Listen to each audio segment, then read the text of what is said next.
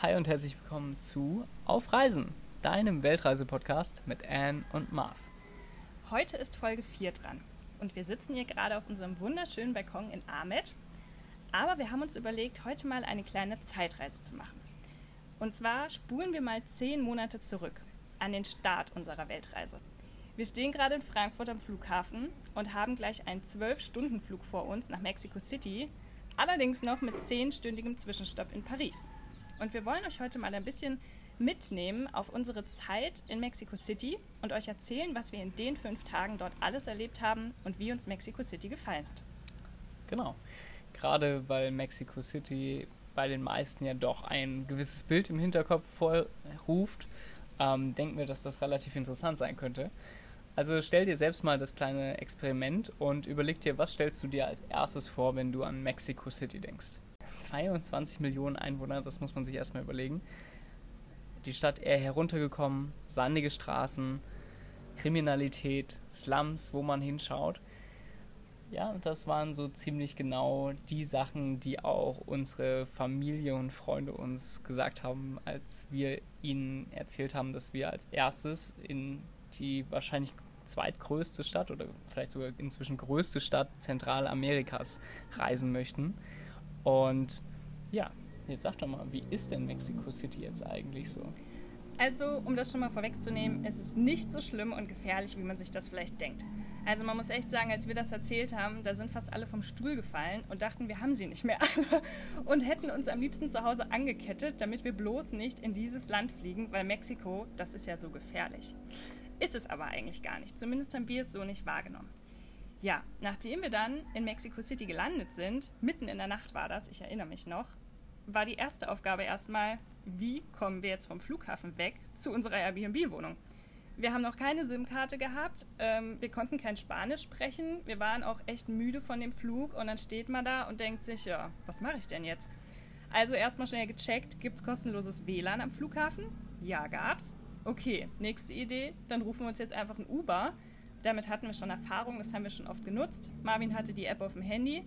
Also schnell mal nachgeschaut, Uber bestellt, rausgegangen. Das Ganze hat dann 5,06 Euro gekostet, also 5,06 Euro. Und ja, dann waren wir eine halbe Stunde später bei unserer Airbnb-Unterkunft. Allerdings war es, wie gesagt, mitten in der Nacht. Und dann standen wir da und dachten, ja Mist, wie kommen wir denn da jetzt überhaupt rein? Ist da jetzt überhaupt noch jemand an der Rezeption? Ja, dann haben wir geklopft und haben schon damit gerechnet, dass wir wahrscheinlich die Nacht auf der Straße verbringen müssen. Aber es hat zum Glück noch jemand aufgemacht. Ja, also tatsächlich war das auch die erste Situation, wo wir dann so ein bisschen schon Bange hatten oder uns Gedanken gemacht haben, weil mitten in der Nacht in ein nicht zertifiziertes Taxi einzusteigen am Flughafen in Mexico City ähm, ist erstmal jetzt nicht das, was wahrscheinlich jeder tun würde. Ähm, hat für uns aber ausgezeichnet funktioniert. Wir haben uns damit sehr sicher eigentlich gefühlt. Und als wir dann da um 2 Uhr nachts ankamen und ein paar Mal gegen die Tür klopfen mussten, hat uns dann schließlich auch unser Airbnb-Host aufgemacht, der schon gepennt hat. Ähm, wir waren dann eigentlich im Großen und Ganzen ziemlich zufrieden, wie das alles abgelaufen ist. Wir konnten uns erstmal noch hinlegen, konnten uns ein bisschen erholen von dem langen Flug und konnten am nächsten Tag dann gegen Mittag äh, entspannt losstarten. Und unsere Airbnb hatten wir eigentlich auch schon relativ passend vorher gewählt. Das heißt, wir hatten uns vorher schon relativ viel belesen auf Blogs und hatten herausgefunden, dass es eben zwei bis drei sehr spezielle Viertel geben soll, auf die wir gleich vielleicht auch nochmal näher eingehen, die eben sehr beliebt sein sollen und wo alles relativ fußläufig sein soll. Und genau da war eben auch dieses Airbnb-Zimmer. Das hat uns dann 500 Pesos pro Nacht gekostet. Das waren 24 Euro. Das war natürlich jetzt nicht so günstig, wie wir es sonst noch hatten. Allerdings muss man dazu sagen, dass es auch sonst schwierig war in Mexico City kaum was günstigeres zu finden, was dann in einer eigentlich ähnlichen Lage oder noch besser gewesen wäre. Und man muss auch dazu sagen, dass wir halt am Anfang jetzt nicht gleich ein Hostelzimmer wollten mit zehn Menschen oder so im Schlafsaal, weil wir ja, erstmal einen sanften Einstieg, Einstieg haben wollten, nach dem langen Flug halt auch erstmal erschöpft waren und ja, erstmal ganz entspannt in die Weltreise starten wollten, die ersten Tage. Und es war auch echt eine richtig schöne Unterkunft, ne? Also ich würde die auch empfehlen und tatsächlich haben wir sie auch unseren Freunden Elisa und René empfohlen, die dort jetzt auch gerade sind, denn sie starten ihre Weltreise auch in Mexiko oder haben ihre Weltreise gestartet. Ähm, ja, dann erzählen wir euch vielleicht mal, was wir dann in den fünf Tagen dort gemacht haben. Genau, also angefangen ähm, haben wir, wie gesagt, an einem Tag, in dem wir erstmal den halben Tag entspannt haben, angekommen sind. Und da sind wir eigentlich nur durch diese Viertel gelaufen und haben uns als erstes tatsächlich eher durch Zufall den Torre Latino America angeschaut. Das könnt ihr euch vorstellen wie einen relativ hohen ähm, ja, Aussichtsturm? Aussichtsturm oder allgemein einfach ein äh, Hochhaus, was man von ganz Mexico City aus eigentlich überall sehen kann. Und dementsprechend gut ist natürlich auch der Ausblick von oben drüber. Ähm, wir hatten das tatsächlich nicht auf der Karte gehabt und es ist mit 8 Euro pro Person, muss man auch sagen, nicht besonders günstig. Ähm, wir haben es trotzdem gemacht und ich würde sagen, die 8 Euro waren auf jeden Fall ganz gut investiert. Ja, also die Aussicht war wirklich bombastisch. Ich fand die richtig cool und ich war erstaunt, wie riesig Mexico City ist. Also da hat man wirklich mal eine Vorstellung bekommen, was das für Dimensionen sind. Weil als so ein kleiner Mensch in so einer großen Stadt, ja klar, kann man sich schon vorstellen, das ist eine große Stadt. Aber wenn man dann da erstmal steht und sieht, dass sich diese Stadt noch in die ganzen Hügel drumherum zieht und überall hat man noch Häuser gesehen. Also das war Wahnsinn, wirklich. Ja, also man hat ja kaum einen Rand von der Stadt überhaupt wahrnehmen Nee. können bei 22 Millionen Menschen. Das muss man sich überhaupt mal überlegen. Also das ist schon wirklich, wirklich riesengroß. Und gerade so viel, wie sich das anhört, so viel Getummel ist halt auch auf den Straßen los. Ne? Und Ja. wir waren da schon relativ, ja, also wir waren nicht überfordert, muss man ganz ehrlich sagen, wie wir es jetzt erwartet gehabt hätten von der Stadt, aber es war schon ziemlich viel auf den Straßen los und dementsprechend das dann von oben zu sehen, das war schon ziemlich cool. Ja, also es war schon auf jeden Fall eine Reizüberflutung, wie das halt immer so ist in großen Städten. Aber wir waren vorher auch schon in New York, da würde ich sagen, da war New York vielleicht noch tumultiger oder ja, Ja. zumindest war man sowas schon mal gewohnt, ne? Aber es war schon echt aufregend, das muss man sagen. Ja, und danach die Tage sind wir dann auch mal durch die Altstadt gebummelt. Da gab es so eine sehr ja, bekannte Fußgängerzone, die dann auf diesen Hauptplatz geführt hat, wo die Kathedrale steht. Ähm, man konnte da auch noch zu diesen Ruinen laufen, das nennt sich Templo Mayor.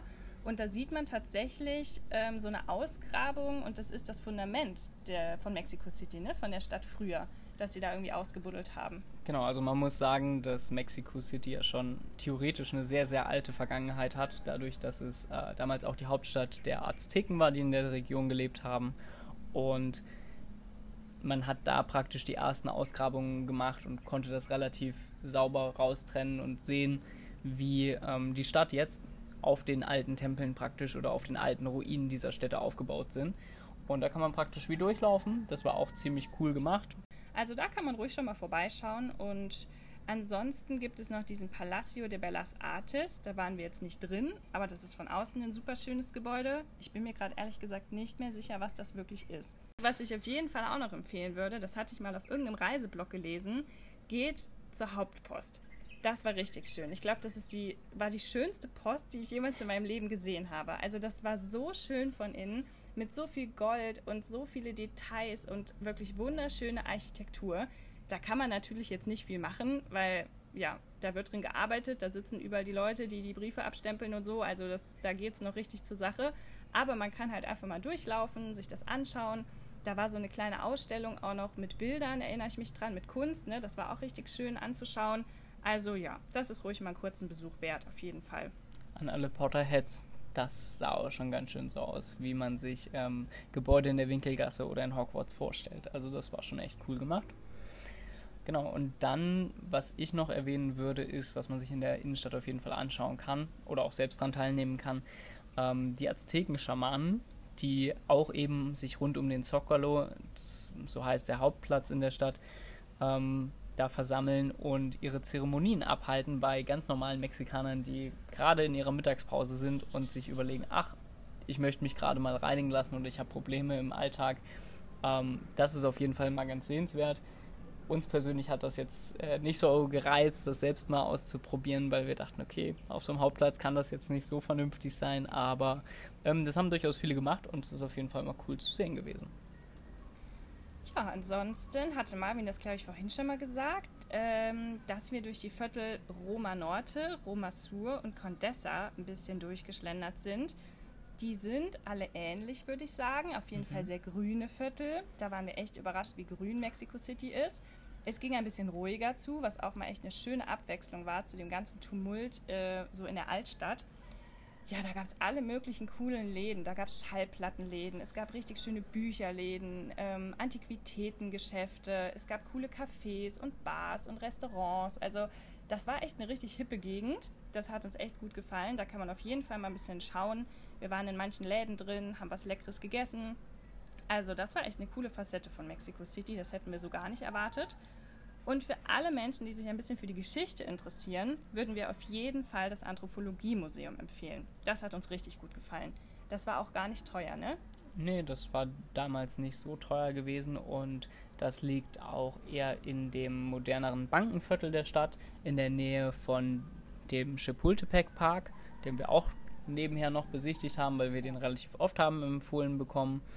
Ähm, das Museum an sich halt einen praktisch komplett einmal durch die ganze Geschichte Mexikos und der verschiedenen Völker, die da gelebt haben, geführt bis eben ins heutige Mexiko. Und das war schon ziemlich cool zu sehen, wie Anne auch gesagt hat. Und das war relativ interaktiv gestaltet. Und passend haben wir natürlich nach dem Museum dann eben den Park auch besichtigt. Nee, andersrum. Wir haben vor dem Museum dann den Park besichtigt gehabt, den Chapultepec, ähm, der so ziemlich der größte Park von Mexico City ist. Da hatte man eine ganz schöne Aussicht nochmal auf ähm, die Hochhäuser der Stadt und man hätte da auch nochmal in zwei verschiedene Museen gehen können. Uns persönlich hat das jetzt aber beides dann auch nicht so interessiert, weil wir uns eben für das Anthropologie-Museum schon vorher entschieden hatten, weil das halt wirklich nochmal von der Ausstellung her cooler war. Und ja, ich würde sagen, der Park an sich war okay, den müsste man jetzt aber nicht zwangsläufig machen, bin ich der Meinung, wenn man jetzt nicht sagt, ich brauche unbedingt mal eine Ruhe von Mexiko-Stadt, dann hat Anne das schon richtig gesagt, dann kann man sich die vielleicht auch einfach in Roma irgendwo oder in Condessa in einem der kleineren Parks suchen. Ja, das stimmt. Also ich hatte das vorher öfter als Tipps auf Reiseblogs gelesen, dass man da halt mal dem ganzen Trubel ein bisschen entkommen kann, mal durchatmen kann und der super schön sein soll. Aber wir waren dann doch etwas enttäuscht, muss ich sagen. Also da gab es jetzt keine schönen Blumen zu sehen oder sowas. Ich weiß noch, dass es wie so eine kleine Touristenmeile gab, wo dann links und rechts super viele Stände aufgebaut waren mit Essen und Souvenirs. Und dann standen die da mit so Megafonen und haben schon von Weitem gerufen und haben einen dann gleich rangewunken und wollten einem natürlich wieder jeden Kram irgendwie verkaufen. Und das hat uns so ein bisschen abgeschreckt, weil wir wollten ja eigentlich Ruhe und nicht wieder von irgendwem angequatscht werden. Das war so ein bisschen Jahrmarktstimmung. Ah, ne? ja, das war nicht so cool. Also da sind wir so ein bisschen durch und das, das, was ganz cool war, war, dass da diese großen Schriftzeichen waren, Mexico City. Ähm, da haben wir noch ein Foto gemacht, das weiß ich, das war ganz schön und wir haben uns dann mal auf irgendeine Bank noch gesetzt und ein bisschen entspannt. Also man kann es machen, wenn man die Zeit hat und wenn man mal irgendwie Lust hat, einen Spaziergang oder so zu machen, wobei man ja auch schon genug durch die Stadt läuft. Ähm, aber es ist jetzt kein unbedingtes Must-See. Also nicht schlimm, wenn man keine Zeit für hat oder so. Genau. Ein anderer kleiner Geheimtipp, den wir dafür aber noch gefunden haben, das war, wir nennen es selbst den Flaschengarten.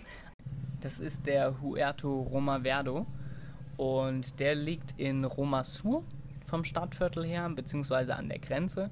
Und das könnt ihr euch vorstellen wie ein riesengroßes Gemeindezentrum, ähm, was relativ nachhaltig gestaltet ist. Das heißt, da drinnen gibt es große Gärten, wo verschiedene Arten von Gemüse angepflanzt werden innerhalb der Stadt.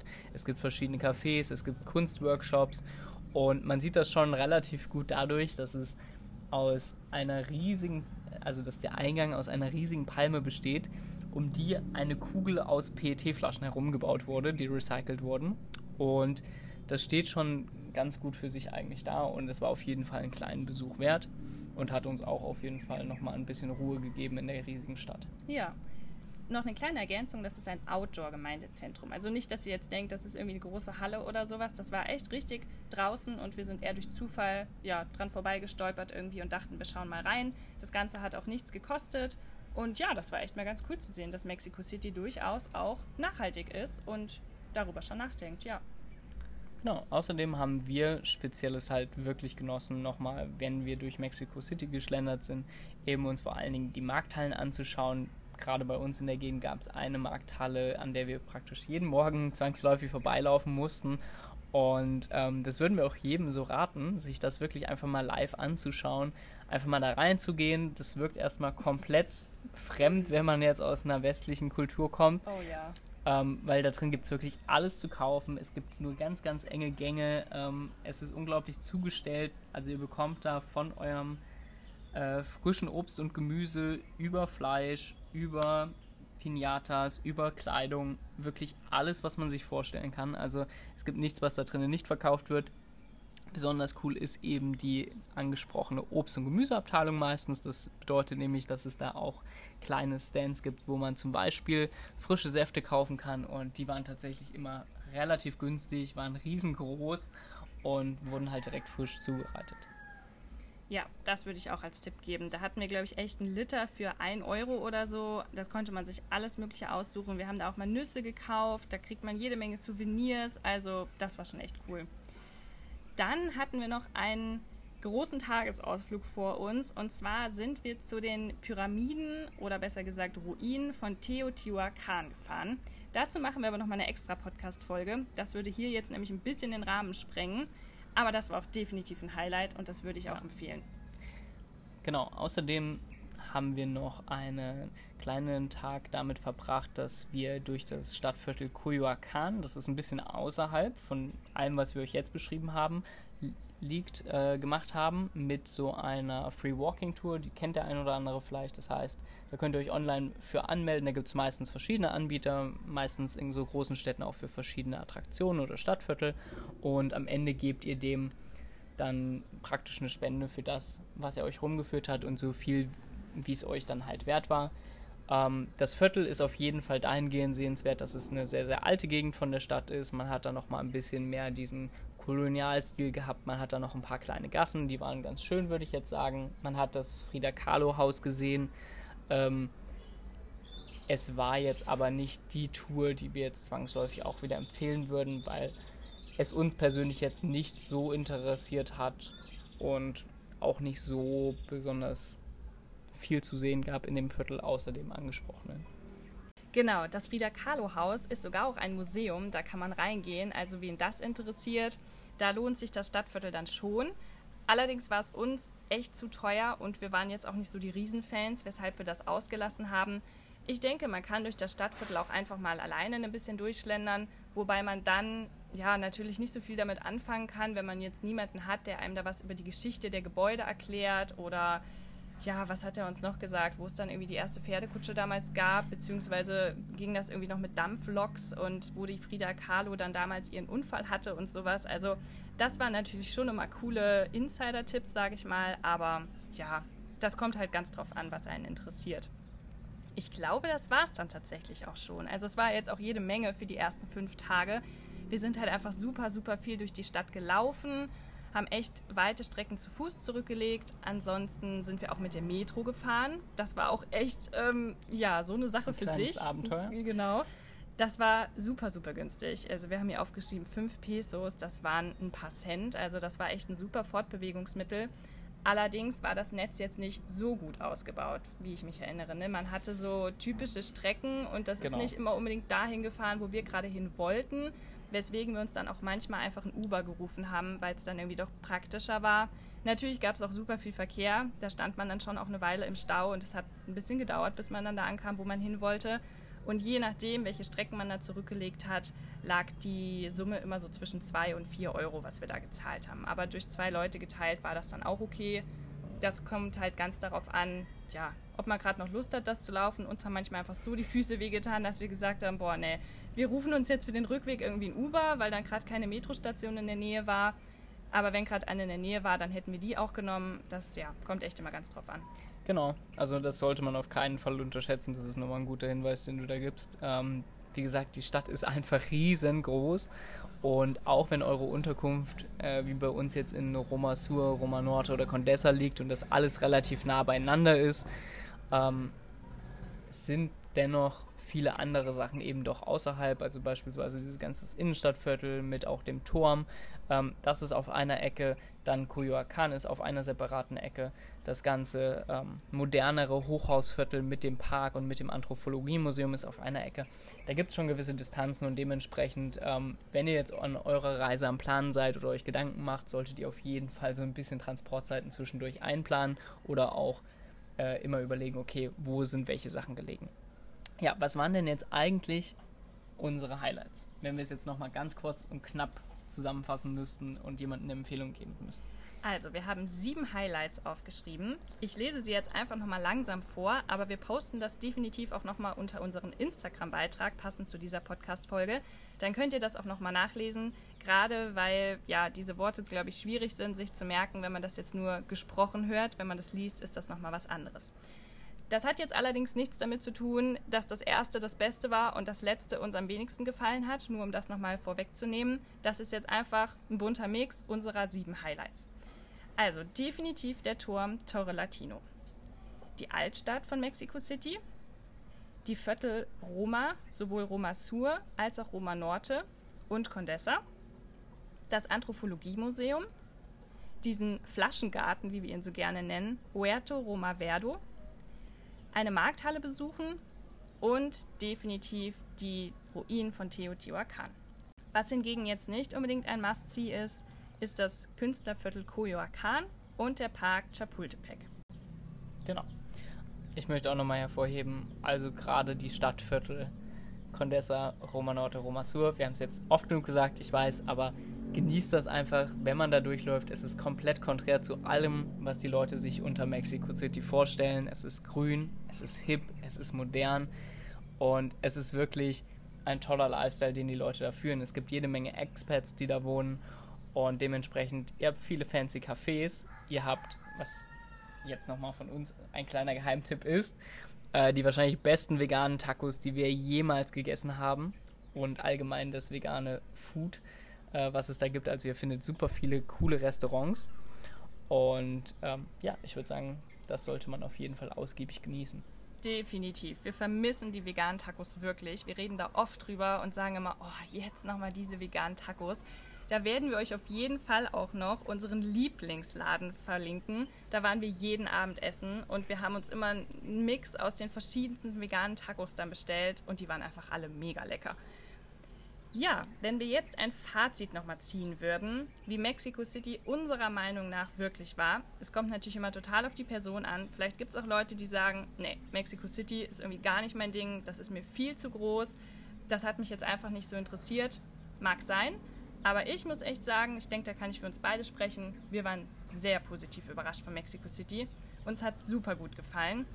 Natürlich gibt es auch Ecken, die arm sind. Es gibt auch Gegenden, von denen man sich als Tourist fernhalten sollte. Oder Bahnlinien, die man nicht, ne also Metrolinien, die man nicht nehmen sollte, wie wir gehört haben. Ja, definitiv. Da sollte man sich vorher schon ein bisschen informieren. Aber die Viertel, die wir jetzt aufgezählt haben, in denen kann man sich ohne Probleme und ohne Sorgen fortbewegen. Ja, und ansonsten ist Mexico City eine hippe Stadt, eine moderne Stadt, super grün, riesig und definitiv einen Besuch wert, weil es einfach total Ja. cool und interessant ist. Das auf jeden Fall.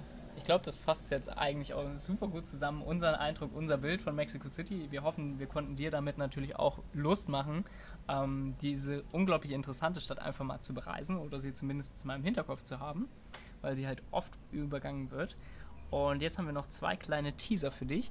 Einmal, wir werden selbstverständlich zu den ganzen Themen rund um Mexiko auch nochmal eine komplette Länderfolge hochladen. Die wird später kommen. Da kriegst du dann solche Fakten wie, was ist eigentlich jetzt die, die Währung? Wie ist da ungefähr das Wechselverhältnis? Welche Kosten fallen im Durchschnitt an, wenn du Mexiko bereist? Welche Route gibt es oder welche interessanten Orte gibt es allgemein? Welche haben wir genommen? Äh, was sind die Transportmittel? Was ist wissenswert über die Kultur? Was sind wissenswerte Dinge allgemein? Ähm, das kommt alles noch. Dürft ihr gespannt bleiben. Und dann noch eine kleine Teaser. Ja, denn wir gehen morgen tauchen hier in Ahmed. Ahmed ist nämlich total bekannt fürs Tauchen. Wenn man das auf Bali machen möchte, dann kommt man hierher. Bei uns war es eigentlich nicht geplant. Wir haben unseren Tauchschein in Kolumbien gemacht. Auch darüber können wir super gerne nochmal eine Podcast-Folge Folge aufnehmen, wen es interessiert. Ja, und dann haben wir festgestellt, dass es hier so viele Tauchschulen gibt, dass wir uns doch einfach mal informieren und jetzt ganz spontan für morgen noch einen Tauchgang vereinbart haben. Beziehungsweise drei Tauchgänge werden wir machen, zu einem Schiffswrack unter anderem. Das haben wir auch noch nie erlebt. Also es wird super cool, denke ich. Da werden wir auf jeden Fall auch noch eine Podcast-Folge zu aufnehmen. Und ansonsten hoffen wir, dass es dir gefallen hat, dass es dir Spaß gemacht hat, heute wieder mit uns auf Reisen zu kommen. Heute mal nach Mexico City. Wer weiß, was es das nächste Mal wird. Ja, und wir wünschen dir noch eine schöne Zeit. Hoffen, dass du das nächste Mal auch wieder einschaltest. Und bis dahin, mach's Ciao. gut. Ciao.